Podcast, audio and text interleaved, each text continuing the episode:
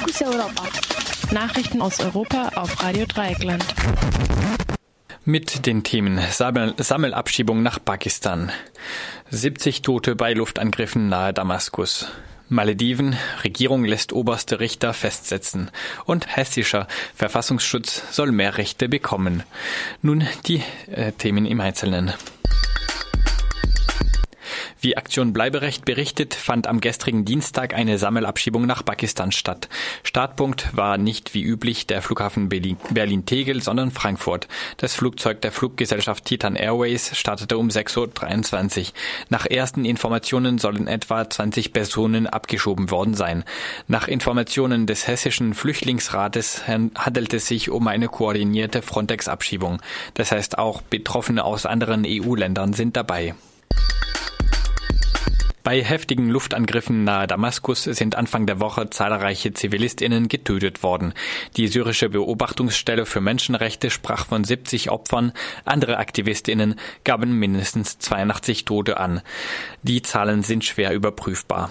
Die Angriffe richteten sich gegen zwei der letzten von Rebellen kontrollierten Gebiete, Ostguta nahe Damaskus und Idlib im Nordwesten Syriens. Die syrischen Regierungskräfte sowie russische Einheiten konzentrierten sich bei ihren Angriffen am Dienstag auf Ostguta, das derzeit durch die Regierungstruppen von der Außenwelt abgeschnitten ist. Laut Angaben der UN warten dort rund 400.000 Menschen dringend auf Lebensmittel und medizinische Hilfe. Bereits am Montag starben mindestens 30 Menschen bei Angriffen auf der, die Region um Idlib. Dort sind rund 250.000 Menschen seit der Eskalation im Dezember auf der Flucht. Im autoritär regierten Inselstaat Malediven ist der Machtkampf zwischen Regierung und Opposition eskaliert. Präsident Abdullah Yamin hat zwei der fünf Richter des obersten Gerichts festsetzen, festsetzen lassen, um die Rücknahme von Urteilen zu erzwingen. Bereits seit, seit Montag gilt außerdem der Ausnahmezustand. Die Richter des obersten Gerichts hatten bereits vergangene Woche entschieden, dass neun politische Gefangene freizulassen seien. Dieses Urteil wurde nun zurückgenommen im Lichte der Bedenken des Präsidenten, wie es in einer offiziellen Erklärung heißt. Yamin hatte in einer Fernsehansprache erklärt, die Richter planten seinen Sturz und der Ausnahmezustand diene dazu, Ermittlungen gegen die Richter zu ermöglichen. Tatsächlich waren, waren mehrere Urteile des Gerichts dem autoritären Staatschef gefährlich geworden. So erging ebenfalls ein Urteil, das abtrünnigen Abgeordneten der Regierungspartei die Ausübung ihrer Mandate im Parlament zusprach. Damit hätte die Opposition eine Mehrheit erhalten. Außerdem hob das Gericht eine umstrittene Verurteilung von Yamins Vorgänger Mohammed Nasheed auf.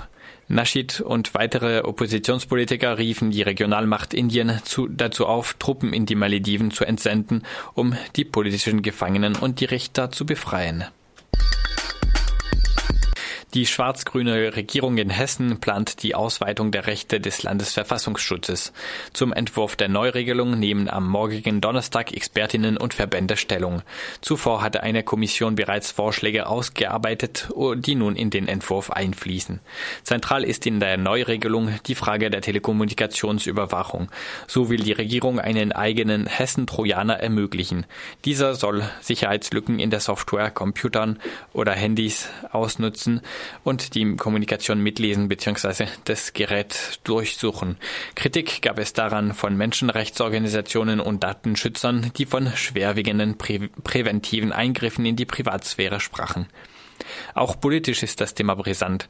Während der Landesparteitag der Grünen sich gegen einen Staatstrojaner ausgesprochen hat, will die Landtagsfraktion der Partei diesen nun in der Regierung durchsetzen.